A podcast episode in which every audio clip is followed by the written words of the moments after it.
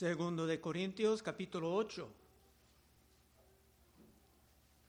Segundo de Corintios capítulo 8. Estamos entrando ya en una nueva sección del libro de Segundo de Corintios. La relación que Pablo tuvo con estos hermanos después de estar dañada por las columnias de unos maestros falsos ya ha sido restaurada. Eso vimos en el último capítulo. Y con esto Pablo regresaba a sus enseñanzas y sus exhortaciones normales. Versículo 1. Asimismo, hermanos, os hacemos saber la gracia de Dios que se ha dado a las iglesias de Macedonia, que en grande prueba de tribulación, la abundancia de su gozo y su profunda pobreza abundaron en riquezas de su generosidad. ¿Qué está pasando aquí? El tema ahora será una ofrenda especial para los cristianos que aún estaban viviendo en Israel y mayormente en Jerusalén. Antes de los problemas de la relación entre Pablo y el liderazgo de Corinto, los corintios estaban apoyando a los pobres de Israel, acumulando semana tras semana recursos para mandar a los judíos que creían en Cristo, pero estaban bajo fuertes persecuciones. Esto también estaba mencionado en Romanos 15, de la misma iglesia macedonia, que estaba ayudando, aunque estaba sufriendo ellos mismos. Porque Macedonia y Acaya eran iglesias más norte de Corinto. Tuvieron a bien hacer una ofrenda para los pobres que hay entre los santos que están en Jerusalén. Pues les pareció bueno y son deudores de ellos. Porque si los gentiles han sido hechos participantes de sus bienes espirituales, hablando de cristianos en Jerusalén, deben también ellos ministrarles de los materiales. Pablo daba razones para motivar a los hermanos de otras iglesias a ayudar a los hermanos pobres de Israel.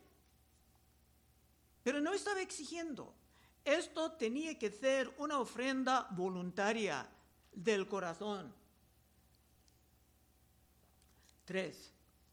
Pues doy testimonio de que con agrado han dado conforme a sus fuerzas y aún más de sus fuerzas, otra vez hablando de Macedonia, pidiéndonos con muchos ruegos que les concediésemos el privilegio de participar en este servicio para los santos.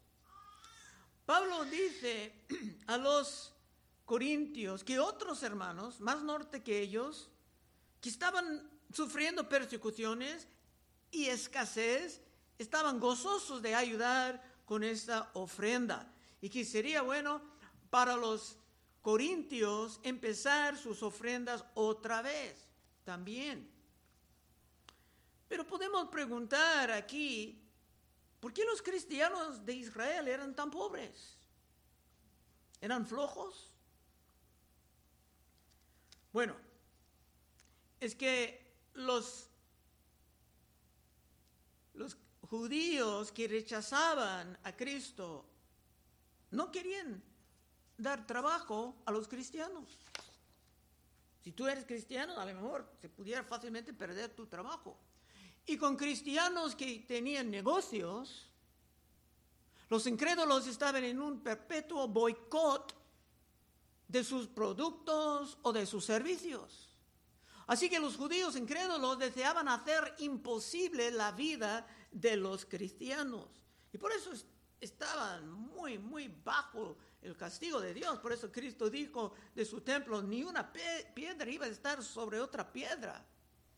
En unas décadas todo Jerusalén sería destruido. Cinco. Y no como lo esperábamos, sino que sí mismos se dieron primeramente al Señor y luego a nosotros, aún hablando de Macedonia, por la voluntad de Dios. De manera que exhortamos a Tito para que tal como comenzó antes, asimismo acaba también entre vosotros esta obra de gracia. Estaban involucrados de esto antes, tenían problemas con Pablo, todo terminó, quería empezar de nuevo. Los de Macedonia, dice, dieron sus vidas al Señor primeramente. ¿Qué quiere decir? Que no solamente estaban contribuyendo dinero, sino su tiempo. Y los hermanos que sirvan fielmente en un ministerio andan invirtiendo en el reino de Dios.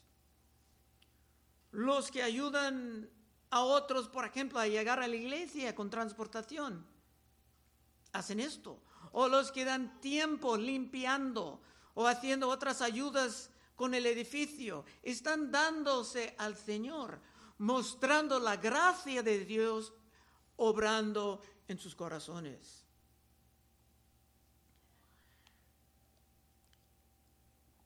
Pero Pablo realmente deseaba ayudar a los cristianos pobres de Israel, porque él mismo ha sido un perseguidor antes, haciendo la vida imposible para los creyentes antes de venir a Cristo. Pablo entendía muy bien ese juego. Y vale la pena tomar unos momentos para considerar esa persecución, porque la persecución iba a intensificar para casi todos en aquel siglo. Pablo estaba salvado en rumbo a Damasco. Se iba a molestar legalmente los cristianos en Damasco.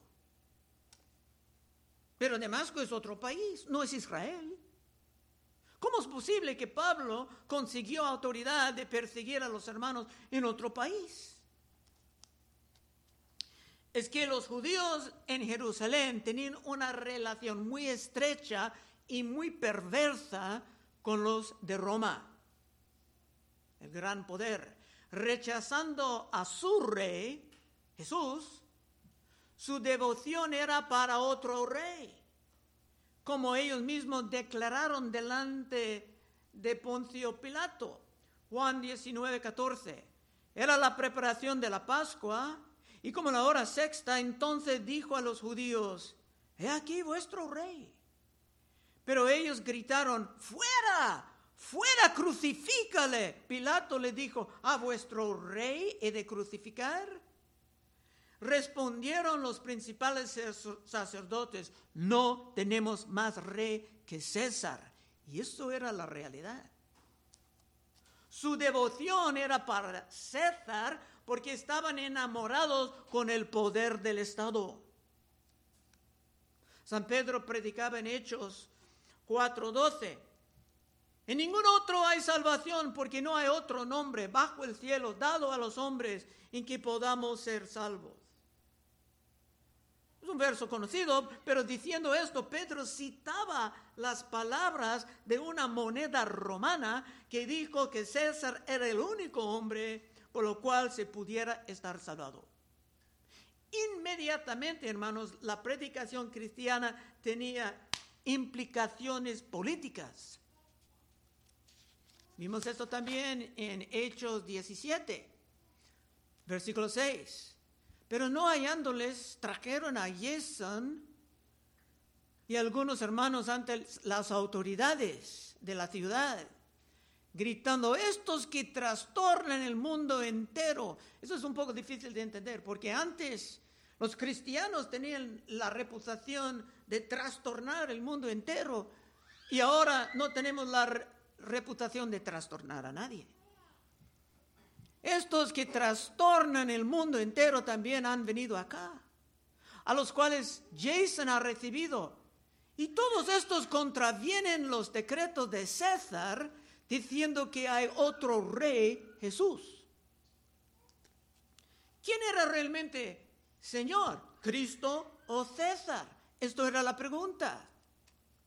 Y esto producía mucha persecución. Hasta San Juan escribía, escribía sobre esto en el libro de Apocalipsis. en Apocalipsis 13 y 16. Y hacía que a todos, pequeños y grandes, ricos y pobres, libres y esclavos, se les pusiese una marca en la mano derecha o en la frente, y que ninguno pudiese comprar ni vender, sino el que tuviese la marca o el nombre de la bestia o el número de su nombre. Aunque hay mucha especulación sobre esto en nuestros tiempos, haciendo los especuladores muy ricos a veces, con sus libros y sus videos, el libro de Apocalipsis fue escrito a los hermanos del primer siglo y era entendible para ellos. Esa forma de expresiones apocalíptica, muchos entendieron porque había muchos autores que emplearon todo esto. La marca era algo metafórico porque en la ley de Dios dice que los creyentes tenían la marca de Dios en su mano, en, en su cabeza, y no era algo físico, era metafórico. Y la bestia era Roma. Y si tú no estabas dispuesto a mostrar tu devoción al emperador, que se consideraba un dios, entonces tú también estabas excluido de todos los mercados. Así que San Pablo entendía muy bien la naturaleza de la persecución porque antes de venir a Cristo Pablo participaba, organizaba la persecución. Bueno, regresando a la iglesia de Corinto. Siete. Por tanto, como en todo abundáis en fe, en palabra, en ciencia, en toda solicitud y en vuestro amor para con nosotros, abundad también en esta gracia. Aquí Pablo dice que los corintios tenían muchos dones, mostrando que la gracia de Dios estaba operando en ellos. ¿Por qué no mostrar otra vez su gracia en la ofrenda especial a los pobres hermanos de Israel. 8. No hablo como quien manda, sino para poner a prueba por medio de la diligencia de otros, los de Macedonia, también la sinceridad del amor vuestro.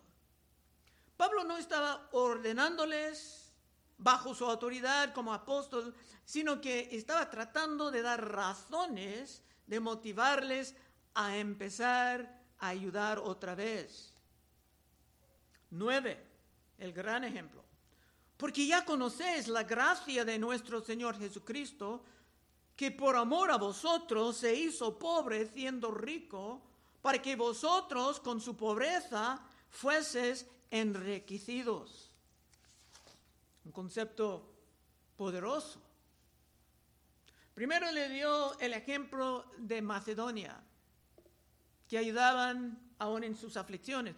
Pero ahora se menciona el mejor ejemplo de todos, la manera en que Cristo dejó a un lado su gloria como Dios para tomar un cuerpo humano y sufrir entre los seres humanos para conceder riquezas infinitas a los que venían a Él en fe y en arrepentimiento. Cristo vivió una vida de gran sacrificio, pero su familia de María y José no eran pobres. José era carpintero.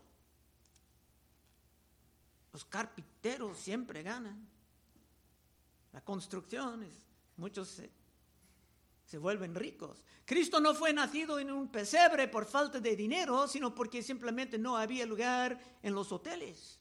Cristo dijo a uno en Lucas 9:58, las zorras tienen guaridas y las aves de los cielos nidos, mas el Hijo del Hombre no tiene donde recostar la cabeza. Y esto no era por su pobreza extrema, sino que era porque no se quedaba en un lugar. Para alcanzar A muchos con el mensaje para sanar a mucha gente se tenía que estar siempre viajando a diferentes partes. La pobreza de Cristo era dejar su gloria como miembro de la Trinidad para vivir como ser humano y dar su vida en rescate por muchos. Y esto es un motivo poderosísimo, animándoles a los hermanos en cada época a dar generosamente a la causa de los que sufren. Y esto primeramente a los hermanos y tal vez a otros también. Gálatas 6, 10. Así que según tengamos oportunidad, hagamos bien a todos y mayormente a los de la familia de la fe. Otra vez, Pablo no ordenaba, tampoco se manipulaba, sino que se daba razones de llenar a los hermanos con la compasión para los menos afortunados. 10. Y en esto doy mi consejo porque esto os conviene a vosotros. Que comenzasteis antes no solo a hacerlo, sino también a quererlo desde el año pasado. ¿Cómo es que esto convenía a ellos? Bueno, Cristo enseñaba mucho sobre esto. Dice en Lucas 6:38, dad y se os dará medida buena, apretada, remecida y rebosada darán en vuestro ragazo. Porque con la misma medida con que medís os volverán a medir. Cristo prometía bendiciones por los que dan. Y esto ha sido comprobado por muchos siglos. Los primeros hospitales eran caridades cristianos. Y alguien daba de sus recursos para empezarlos. Aún muchos hospitales grandes son controlados por iglesias, porque nosotros empezamos todo esto. Y también San Pablo va a decir en el próximo capítulo, en 2 Corintios 9, 6, pero esto digo, el que siembre escasamente, también segará escasamente. Y el que siembra generosamente, generosamente también segará. Dijo que toca a ti decidir qué forma de bendición quieres recibir de Dios. En el imperio romano, aunque no tenían los abortos modernos, muchas madres abandonaban a sus hijos recién nacidos bajo diferentes puentes. Y los hermanos vinieron para darles una vida. Era el mismo con las personas muy enfermas de la tercera edad, estaban abandonados afuera. Y en la compasión, sin ayuda de ningún gobierno, los hermanos establecieron asilos para las personas grandes y todo esto salió de donaciones. Yo recuerdo cuando salimos mucho a Santana dando comida a los desamparados. Vino visitando la madre de Marimarta. Ella vino de Argentina. Y le encantaba ver que estuvimos dando comida, y todos felices. Y ella dijo, ¿qué oficio del gobierno está ayudándoles? ¿Quién está pagando por esto? Y ella no pudo creer que las mismas hermanas estaban pagando por todo esto. No entendía esto porque no era cristiana. 11. Ahora pues, llevad también a cabo hacer el hacerlo, para que como estuvisteis prontos a querer, así también lo estéis en cumplir conforme a lo que tengáis. Esto habla de un problema perpetuo en las iglesias. Hay personas con el entusiasmo de empezar algo, hasta entrar en un compromiso sin pensar, y más tarde no se cumplan lo que han empezado. Pero Pablo con su relación reparada era otra vez ahí para recordar y animarles. 12. Porque si primero hay la voluntad dispuesta, será acepta según lo que uno tiene, no según lo que no tiene. Pablo no deseaba presionar a los que simplemente no tenían recursos. Pero los que sí estaban prosperando se pudieran considerar la ofrenda voluntaria. 13. Porque no digo esto para que haya para otros holgura y para vosotros estrechez, sino para que en este tiempo con igualdad la abundancia vuestra supla la escasez de ellos, para que también la abundancia de ellos supla la necesidad vuestra para que haya igualdad. Pablo sabía que entre sus detractores unos iban a decir que Pablo simplemente quería ayudar a sus amigos de Jerusalén, al costo de los corintios. Pero no era así, sino que los hermanos de Israel realmente estaban sufriendo. Y uno nunca sabe que si hoy otros andan sufriendo, que mañana puede ser que tú seas la persona necesitada. Y la persona dice, yo no, jamás. Entonces está tentando a Dios a mandar un relámpago a tus cosas financieras. 15. Como está escrito, el que recogió mucho no tuvo más y el que poco no tuvo menos. ¿Qué es eso? Es una cita del tiempo del maná en el desierto. Todos salieron para recoger el maná, pero la cabeza de familia apartaba a todos conforme a su necesidad. Tal vez una persona de edad avanzada o unos niños no pudieron recoger una cantidad adecuada, pero todos iban a tener suficiente para comer. Y tal vez uno aquí va a decir que la Biblia está enseñando el socialismo. Seguramente los que creen en el socialismo van a decir esto, pero en el socialismo el Estado toma por fuerza para distribuir como ellos quieren. En la Biblia la ofrenda especial es siempre algo voluntario. También alguien puede preguntar, ¿por qué estamos hablando de esto ahora? Bueno, es lo que vino con el próximo capítulo. En esta iglesia no tomamos muchas ofrendas especiales, tampoco hablamos de mucho de, de dinero y de ofrendas, pero cuando está en el texto lo tengo que predicar. Amén.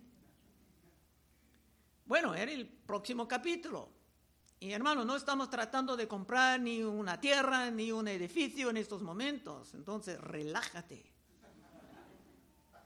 Y nadie en esta iglesia recibe salario, de las ofrendas, sino que todo va por los gastos y la renta. Todos aquí son voluntarios y los miembros al fin del año, para honrar nuestra creencia en transparencia, al fin del año los miembros pueden ver cuánto dinero ha entrado y cómo ha sido gastado. Te puedes preguntar, ¿por qué están gastando tanto en esto? ¿Cómo es posible que, eso está tan caro? Entonces eso se llama transparencia, que el liderazgo tiene contabilidad con los miembros de la iglesia. Estamos estudiando esto porque todo tiene que entender que hay una gran bendición para los que con el dinero o con el tiempo decidan invertir en el reino. 16. Pero gracias a Dios que puso en el corazón de Tito la misma solicitud por vosotros, pues a la verdad recibió la exhortación, pero estando también muy solícito por su propia voluntad, partió para ir a vosotros. Y enviamos juntamente con él al hermano cuya alabanza en el Evangelio se oye por todos lados de la iglesia. Esperando un éxito en esa exhortación, Pablo mandaba un equipo de hermanos de buena reputación para recibir la ofrenda. No tenemos los nombres de todos. Uno dice, tiene que ser Lucas, tiene que ser Apolos u otro. Pero no tenemos los nombres de todos porque no necesitamos los nombres de todos. 19. Y no solo esto, sino que también fue designado por las iglesias como compañero de nuestra peregrinación para llevar este, este donativo que es administrado por nosotros para gloria del Señor mismo, y para demostrar vuestra buena voluntad, evitando que nadie nos censure en cuanto a esta ofrenda abundante que administramos. Pablo mandaba un equipo bien conocido, hombres bien conocidos, para evitar sospechas o escándalos y eso es muy importante en nuestros tiempos, especialmente con dinero.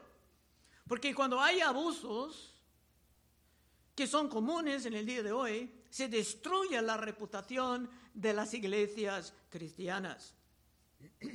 21. Procurando hacer las cosas honradamente, no solo delante del Señor, sino también delante de los hombres. Pablo deseaba tener un plan eliminando, si sea posible, todas las sospechas y todas las tentaciones. Y por esto, hermanos, en las iglesias sabias siempre hay por lo menos dos personas contando las ofrendas. 22. Enviamos también con ellos a nuestro hermano cuya diligencia hemos comprobado repetidas veces en muchas cosas y ahora mucho más diligente por la mucha confianza que tiene en vosotros. Del equipo que iba a llevar esa ofrenda eran hombres comprobados, no eran nuevos. Su liderazgo y su honestidad eran bien conocidas. 23, casi llegando al fin. En cuanto a Tito, es mi compañero y colaborador para con vosotros. Y en cuanto a nuestros hermanos, son mensajeros de las iglesias y gloria de Cristo. ¿En qué sentido eran gloria de Cristo? Eran la gloria de Cristo porque se mostraban la compasión de Cristo. Esto vimos en Marcos 8.1. En aquellos días, como había una gran multitud y no tenían que comer, Jesús llamó a sus discípulos y les dijo, tengo compasión de la gente, porque ya hace tres días que están conmigo y no tienen que comer. Y si los enviare en ayunas a sus casas, se desmayarán en el camino pues algunos de ellos han venido de, lejos. Y sus discípulos le respondieron, ¿de dónde podrá alguien saciar de pan a estos aquí en el desierto? Él les preguntó, ¿cuántos panes tenéis? Ellos dijeron, siete. Entonces mandó a la multitud que se recostase en tierra y tomando los siete panes, habiendo dado gracia, los partió y los dio a sus discípulos para que los pusiesen delante. Y los pusieron delante de la multitud. Tenían también unos pocos pececillos y lo bendijo y mandó que también los pusiesen delante. Y comieron y se saciaron y recogieron de los pedazos que habían sobrado siete canastas. Cuando unos están dando y Dios está bendiciendo su oferta, de repente la cantidad de, cosas buenas van a multiplicar. Como Cristo preocupaba por los que no tenían que comer, y esto era parte de su gloria, también estos hermanos del equipo sentían esa compasión por los pobres de Israel, mostrando esa misma gloria. Último verso. Mostrad pues para con ellos ante las iglesias la prueba de vuestro amor y de nuestro, nuestro gloriarnos respecto de vosotros. No estaba mandando ni ordenando, sino que animándoles a participar en la gran bendición. Conclusión.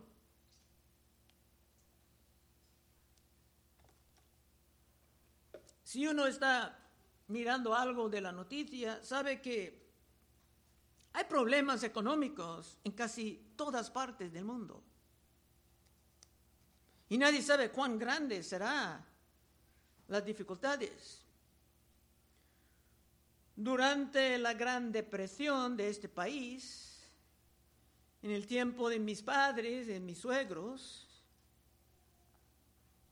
mi suegro, en medio de peor crisis, se compró una un carro nuevo y no era un hombre rico, pero un hombre que siempre servía a Dios. Pero durante esa gran depresión, 25% de la gente perdieron sus trabajos, no tenían ingresos. Eso fue el malo. Pero el bueno es que 75% estaban trabajando y tenían suficiente hasta para ayudar. Qué bueno es estar entre los que pueden dar y no solamente estar entre los que tienen que recibir.